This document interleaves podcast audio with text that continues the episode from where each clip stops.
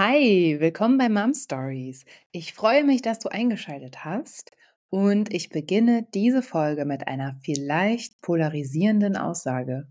Um dich selbst zu lieben, musst du auf die Selbstliebe pfeifen. Denn wer einmal in meine erste Folge hereingehört hat, weiß, dass ich Selbstliebe wirklich ziemlich hochgegriffen finde.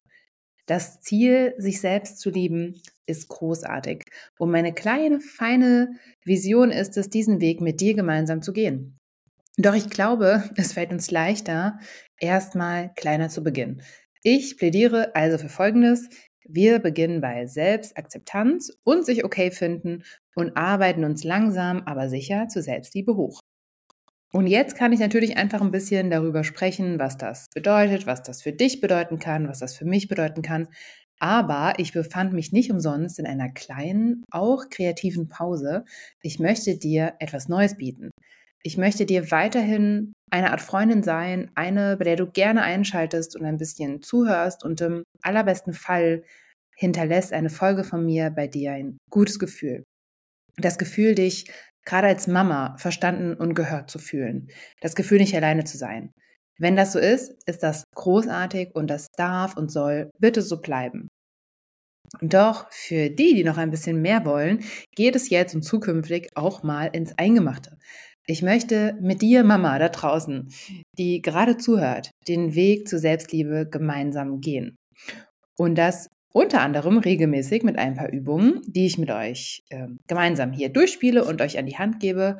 Und ich werde ein kleines Team Selbstliebe ins Leben rufen. Und unter anderem eine sehr fitte, top qualifizierte, sie schwitzt bestimmt gerade, wenn sie das hört, Expertin ab sehr bald regelmäßig hier einladen. Und die wird uns auf diesem Weg mit ihrem Fachwissen begleiten. Ihr dürft gespannt sein. Die nächsten Folgen werden also weitestgehend den Schwerpunkt Selbstakzeptanz bis hin zu Selbstliebe haben. Des Weiteren wird es aber auch ganz bald eine weitere Folge zum Thema schwere Geburt geben. Also bleibt bitte dabei, abonniert gerne meinen Podcast, folgt Mom Stories bei Instagram, um nichts zu verpassen. Also, jetzt habe ich große Töne gespuckt und weil jeder Weg mit einem Schritt beginnen muss, starten wir jetzt. Wir befassen uns in dieser Folge mit der Frage, wie beginnen wir uns selbst überhaupt zu akzeptieren, um dann den Weg in die Selbstliebe zu gehen. Also uns im Spiegel anzuschauen oder einfach nur mit einer Tasse Kaffee auf der Couch zu sitzen und zu sagen, ich liebe mich. Ich finde mich toll. Oder, diese Frage werfe ich jetzt mal in den Raum, ist wahre Selbstliebe nicht, dass wir uns wirklich und tatsächlich voll und ganz lieben, ist es vielleicht, uns unserer selbst bewusst zu sein, unseren vermeintlichen Schwächen, unseren Talenten, unseren Leidenschaften, unseren wunden Punkten, um dann das Leben führen zu können, das wir uns wirklich wünschen, welches auch machbar ist und mit uns im Einklang steht. Hm, große Frage. Wir dürfen da einfach mal reinfühlen und ganz wichtig, jetzt wirklich mal klein beginnen. Ich habe mich also etwas schlau gemacht, in meiner Literatur aus meinem Job aus der Sozialpädagogik gewühlt, im Internet recherchiert und uns ein paar Inhaltspunkte zusammengefasst, die meines Erachtens unseren Weg, bleiben wir mal bei dem Begriff Selbstliebe, was auch immer wir jetzt darunter verstehen, sein kann. Wir beginnen also mit einem Thema, das vielleicht auf dem ersten Blick nicht sofort etwas mit Selbstliebe zu tun hat. Es ist in aller Munde schon ein bisschen angesagt, zu Recht versteht sich, und das Thema lautet Resilienz. Denn sind wir mit einer gewissen Resilienz ausgestattet, können wir alles, was uns widerfährt, besser handeln. Und das hm, kann es uns meiner Meinung nach nur leichter machen, uns selbst zu finden und vor allem uns selbst zu mögen, wenn wir stehen bleiben können, wenn ein heftiger Wind durch unser Leben pustet. Für alle, die den Begriff Resilienz vielleicht noch nicht ganz zuordnen können habe ich eine Definition von Sylvia Wellensieg. Sie ist unter anderem Autorin und Coach und sie ähm, definiert Resilienz als Widerstandsfähigkeit, Belastungsfähigkeit und Veränderungsbereitschaft. Ich würde sagen, diese Schlagwörter lassen nicht nur Mütter aufhorchen. Wenn wir widerstandsfähig, belastbar und veränderungsbereit sind, kann quasi nichts mehr schiefgehen. Oder kann das nicht dann vielleicht unser Fundament der Selbstliebe werden? Und es ist nicht nur das, was Resilienz so super macht, es ist also unsere wunderbare Fähigkeit, den herausfordernden Seiten unseres Lebens begegnen zu können. Und eine weitere gute Nachricht, du kannst deine Resilienzfähigkeit trainieren. Die Frage, die ich mir stelle und die du dir vielleicht auch gestellt hast, beziehungsweise umgekehrt, die ich mir gestellt habe und du dir jetzt vielleicht stellst, wir sind Mamas. Wann sollen wir denn ein großes, ausgiebiges Resilienztraining durchführen? Wir gehen nicht mehr baden. Also habe ich mir zur Aufgabe gemacht, für dich eine kleine, feine, alltagstaugliche Resilienzübung zu finden oder auch mal selbst zu kreieren, die du ganz einfach in deinen Busy Mama Alltag einbauen kannst. Wir absolvieren sozusagen gemeinsam eine Art High-Intensity-Training mit dem Schwerpunkt Resilienz. Also kurz, knapp, zeitsparend, aber sehr zielführend und effektiv. Und jetzt starten wir mit einer ganz klassischen Übung hier zusammen. Und zwar heißt der Klassiker des Resilienztrainings Kraftquellen ausfindig machen. Genau, du machst also erstmal nichts weiter, als dich jetzt und am besten auch noch heute, wenn du jetzt gerade denkst, oh nee, habe ich gerade gar keine Lust zu, nimmst dir einfach mal mit, dich mit deinen Kraftquellen auseinanderzusetzen. Und um es dir noch leichter zu machen, hier ein kleiner Pfad, den wir jetzt gemeinsam gehen können. Denn Kraftquellen können natürlich viele Dinge sein. Ein Hobby, Mensch, mit dem du dich gerne umgibst, deine Erwerbstätigkeit, dein Kind, eine gute Freundin, deine Lieblingsmusik, Kunst. Und du sollst eben jetzt nicht abdriften und dich von Beginn an überfordert fühlen. Wir starten also mit einer Kraftquelle, die nennt sich Anker. Und das könnte eine Person sein oder ein Anteil in dir selbst. Stell dir also jetzt oder später, wann immer du Raum dafür finden kannst, die Frage, wer ist mein fester Anker?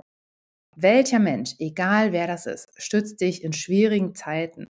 Welcher Mensch füllt deinen Energiespeicher, wenn er leer ist, wieder auf? Und fühle dich jetzt nicht unter Druck gesetzt, wenn nicht sofort der Mensch auftaucht, der dir am allernächsten ist. Denn es ist nicht Ziel und Zweck dieser Frage bzw. dieser Übung, es ist okay, wenn nicht sofort deine allerbeste Freundin, dein Partner, deine Partnerin oder dein Kind aufploppt.